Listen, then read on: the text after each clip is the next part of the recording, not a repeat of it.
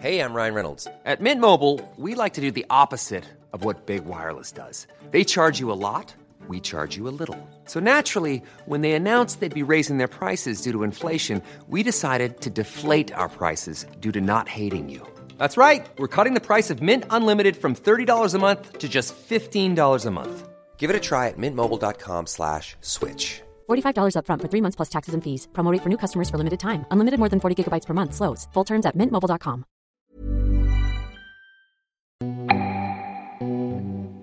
Salut, c'est Thomas Rozek. Toute cette semaine, Programme B passe en mode série. En mode série US, je serais tenté de dire, puisque nous allons, le temps de 4 épisodes, traverser l'Atlantique direction les États-Unis.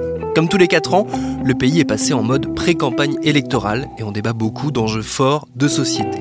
Parmi eux, comme tous les 4 ans là encore, la santé. Une question difficile dans un pays où la gestion de cette dernière repose en grande partie sur des acteurs privés, mais une question cruciale vu les travers qu'entraîne cet assujettissement à l'industrie. L'un des plus visibles, des plus urgents aussi, ce sont les ravages que cause depuis des années maintenant l'addiction aux opioïdes, ces antidouleurs très puissants, légaux, à l'origine d'une véritable épidémie. Derrière le juteux business que ces médicaments représentent, il y a un empire et une famille. On a eu envie de vous raconter son histoire avec notre série signée par Lucas Armati et Vincent Hiver, dont le premier épisode arrive tout de suite. Bienvenue dans Programme B.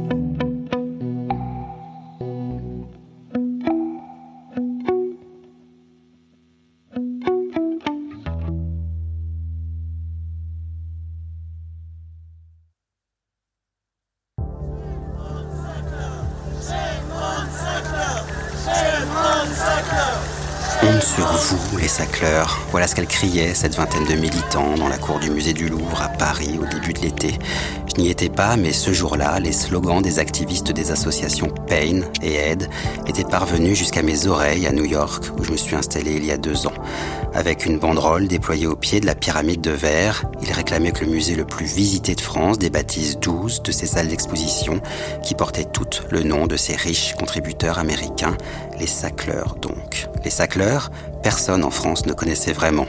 Mais ici, aux États-Unis, pas une semaine ne passe sans que leur nom ne fasse la une des journaux. La famille de milliardaires a longtemps été réputée pour sa philanthropie et ses dons aux institutions culturelles du monde entier, mais elle se retrouve aujourd'hui au cœur d'un des plus gros scandales sanitaires de l'histoire du pays, la crise des opioïdes. Cette épidémie est une urgence nationale de santé. Ce à quoi nous assistons actuellement, personne ne l'a vu avant nous. En tant qu'Américains, nous ne pouvons pas permettre que cela continue. Il est temps de libérer nos communautés du fléau de la dépendance aux drogues qui n'a jamais été aussi forte. Nous pouvons être la génération qui peut mettre fin à la crise des opioïdes. On peut le faire. Voilà, ça c'était le président Donald Trump en octobre 2017. Il annonçait faire de la crise des opioïdes une urgence nationale, mais sans lui allouer de moyens supplémentaires. Un gros coup de com' en fait, pour une situation véritablement catastrophique sur le terrain, provoquée par l'industrie pharmaceutique. La crise des opioïdes pourrait se résumer par une longue litanie de trop, trop d'ordonnances, de nouveaux médicaments, trop puissants et addictifs, trop de médecins pressés, trop de patients mal informés et trop de labos obnubilés par le gain. Au final, des millions de personnes venues tout simplement se faire soigner se retrouvent incapables de se passer de leurs médicaments. Elles réclament de nouvelles ordonnances et quand elles n'en obtiennent plus, elles se tournent vers le marché noir et l'héroïne. Une descente aux enfers survenue en quelques années aux quatre coins du pays et sans aucune discrimination. Noirs, blancs ou latinos, jeunes ou vieux, pauvres ou issus de la classe moyenne. C'est bien simple, tout le monde, ou presque, connaît quelqu'un touché par l'épidémie. Moi, j'ai rencontré Alexis, une ingénieure et mère de famille qui habite dans un petit coin de campagne à plus de trois heures de route de New York. Fin septembre, elle a pris le bus pour me retrouver près de Washington Square, au cœur de Manhattan, et venir me raconter son histoire. Son histoire ou plutôt celle de son fils, hein, Jeff, un gamin rigolard et sportif qui a eu le simple malheur, il y a quelques années, de se blesser au genou. Hi. Are you Alexis? I am, Hi. yes. Nice to Nice to meet meet you. you. I'm Nicholas. Thank you. You Thank you found for me. coming. Yeah. Oh, nice. So while he was in high school, in his junior year, he the first football game of the season. Um, Il était dans sa première année de lycée.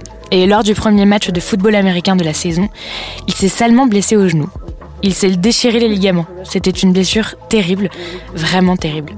Il a dû se faire opérer. And um, he was so determined to wrestle.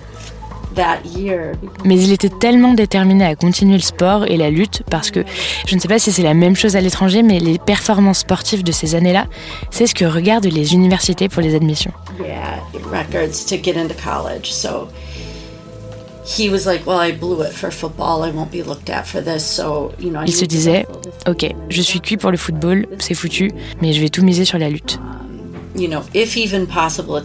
Le médecin lui a dit que ça allait être difficile. Pas impossible, mais vraiment difficile. Il allait devoir redoubler d'efforts. Aller chez le kiné et apprendre à gérer sa douleur. Et le médecin lui a prescrit de l'oxycontine. Je n'en pensais rien de particulier. Pour moi, c'était juste un médicament. Personne ne nous a parlé des risques d'addiction, je l'ignorais complètement. J'ignorais complètement que ça pouvait même défoncer. Je ne le savais pas, je pensais juste que c'était un médicament. Um, and so Jeff was, and I viewed it. Et donc Jeff, et je le voyais aussi comme ça, Jeff l'utilisait comme un médicament dont il avait besoin. I have this terrible memory of like. J'ai ce souvenir terrible, j'ai l'impression d'avoir contribué à sa dépendance. Parce que quand il allait chez le kiné, ou qu'il se plaignait d'avoir mal, je lui disais T'as pris ton médicament? Je l'encourageais vraiment à prendre ses pilules, et je ne sais pas quand il a compris qu'il en était devenu dépendant. Il me l'a jamais dit. Um, I didn't know at some point in time um, he realized he was dependent, and he never told me that. He did say to me at some point in time, like I remember this vividly, that we're riding along in the car, and and he said, Je me souviens très bien d'une fois, on était en voiture et il m'a dit Maman, je crois que je commence à aimer un petit peu trop ces pilules. Et je me suis juste dit Ok, c'est bizarre. Mais rien de plus. Et je lui ai répondu Je pourrais me frapper pour ça. T'as qu'à arrêter d'en prendre. Ça semblait si simple. J'ignorais complètement que ça ne l'était pas pour lui. simple. And I had no idea that that would not be simple for him. En réalité, le piège s'était refermé sur Jeff. Il n'en a plus parlé à sa mère, mais il continuait à prendre ses pilules en cachette. Un jour, comme beaucoup d'autres accros, les médicaments sont devenus trop chers pour lui et il s'est tourné vers un produit plus abordable, l'héroïne. In the spring of 2011, I got a phone call. Um, Au printemps 2011, j'ai reçu un coup de téléphone et on m'a dit que Jeff avait été arrêté pour un cambriolage.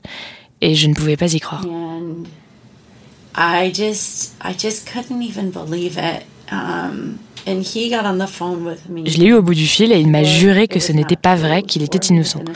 Bien sûr, je l'ai cru. Pourquoi j'aurais cru qu'il cambriolait des maisons?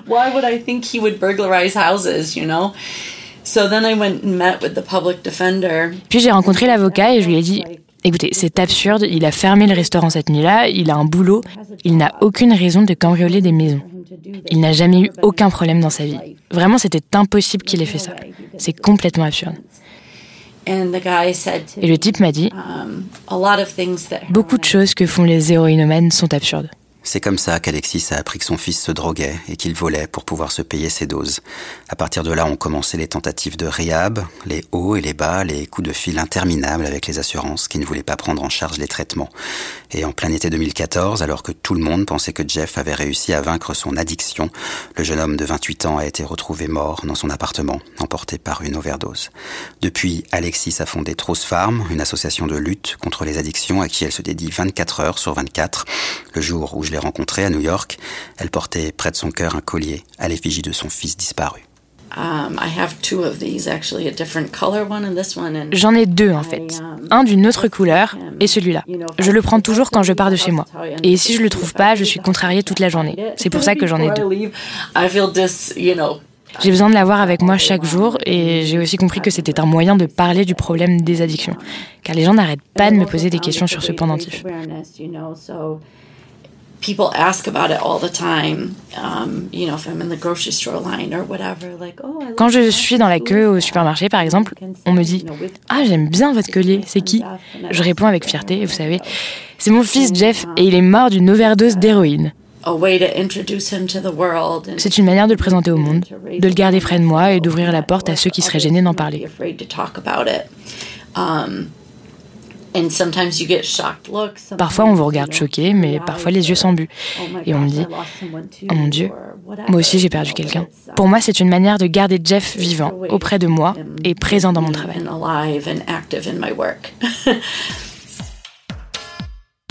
L'histoire d'Alexis et de Jeff m'a beaucoup touché, mais elle n'est franchement pas une exception. Aux États-Unis, les overdoses aux opioïdes ont tué au moins 47 000 personnes l'année dernière.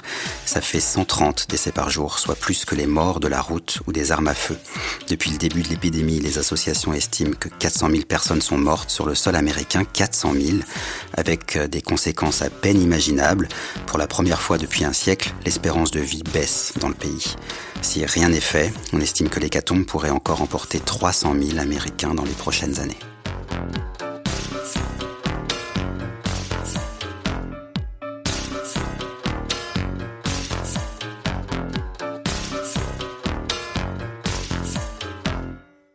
Alors c'est peut-être fou de se dire ça, mais cette épidémie a commencé dans un seul endroit, dans une petite entreprise familiale du Connecticut, des bureaux plutôt banals que l'on voit depuis l'autoroute, les laboratoires Purdue Pharma.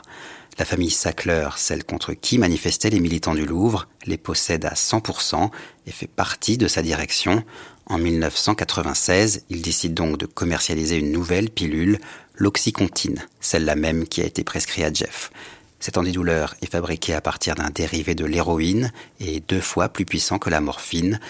N'est pas le seul à sortir à ce moment-là et à présenter une composition aussi puissante, mais aujourd'hui tous les spécialistes le considèrent comme la boîte de Pandore qui a précipité la crise des opioïdes.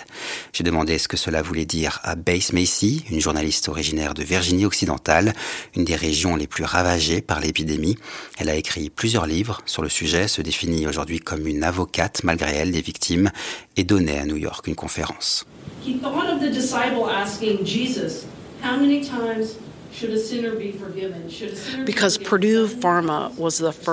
Purdue Pharma a été le premier labo à changer le discours autour des opioïdes. Cela faisait 100 ans qu'on savait qu'ils étaient dangereux et qu'il ne fallait surtout pas en prendre trop longtemps. Et eux, ils ont commencé à dire maintenant c'est sans danger. Ils ont commencé à financer des groupes spécialisés qui ont dit que la douleur devait être considérée comme le cinquième signe vital. Et ils ont fait du lobby auprès de l'Association médicale américaine et auprès des comités de santé dans les hôpitaux. Et ils ont dit Maintenant, les médecins vont être jugés à la manière dont ils prennent en compte la douleur. S'ils ne la prennent pas assez bien en compte, ils auront des problèmes avec les assurances. Et certains médecins se sont même vus dire qu'ils pouvaient être arrêtés s'ils ne prescrivaient pas d'opioïdes à leurs patients. Le programme de Purdue Pharma à l'époque, c'est Oxycontine pour tous et pour tous les maux. Traditionnellement, ce genre de traitement est réservé aux malades en phase terminale de cancer, mais l'oxycontine se diffuse plus lentement dans le corps, assurent ses fabricants, et serait donc moins risqué. Il est alors prescrit contre les douleurs chroniques, l'arthrose par exemple, ou le simple mal de dos. Il faut dire que ça marche, les douleurs s'envolent, comme les ventes du médicament. En 1996, elle rapporte 48 millions de dollars à l'entreprise. Quatre ans plus tard, plus d'un milliard de dollars. C'est le méga jackpot pour Purdue Pharma. Depuis son lancement, on estime que la pilule a rapporté 35 milliards de dollars au laboratoire et 4 milliards de dollars directement à la famille Sackler.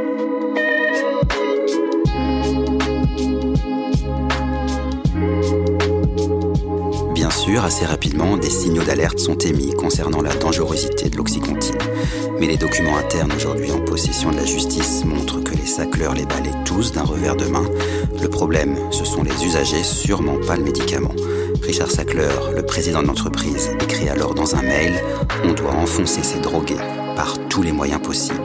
Les accros, selon lui, ce sont des white trash qui écrasent des pilules pour les sniffer ou se les injecter. Il faut les discréditer avant qu'ils ne tuent la poule aux d'or. En 2010, l'entreprise met quand même sur pied une nouvelle formule de l'oxycontine, soi-disant plus sûre. En réalité, il n'en sera rien, mais avec ce nouveau brevet, les sacleurs prolongent l'exclusivité de leur production et empêchent les laboratoires génériques de grappiller leur part de marché. L'entreprise dépense aussi des fortunes en lobbying à Washington et parvient pendant longtemps à être considérée par les autorités non pas comme un suspect, mais comme un partenaire dans la lutte de ce qu'on croit encore être un simple retour de l'héroïne.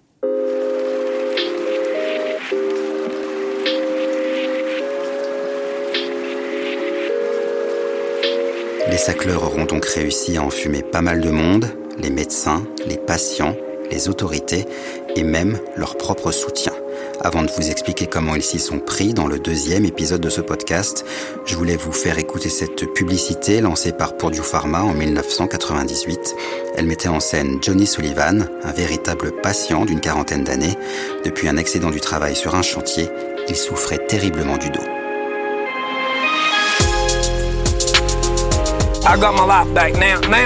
J'ai retrouvé ma vie d'avant. Je peux profiter de chaque jour que je vis. Je peux vraiment me faire plaisir. Avant, même les bons jours ressemblaient à l'enfer. Je ne pouvais rien faire. Mais maintenant, je peux profiter. C'est pour ça que je dis que c'est merveilleux. Sur les images, Johnny porte de grosses lunettes de soleil et semble si fier de se balader casque sur la tête à travers les chantiers où il peut à nouveau travailler. Mais ce porte-parole convaincu de l'oxycontine va vite déchanter. Après le tournage de cette pub, lui aussi va tomber dans l'addiction, multiplier les pilules au point de devenir un véritable zombie. Il finira par s'endormir au volant de sa voiture et mourir dans l'accident, une nouvelle victime du mirage de l'oxycontine et de la crise des opioïdes.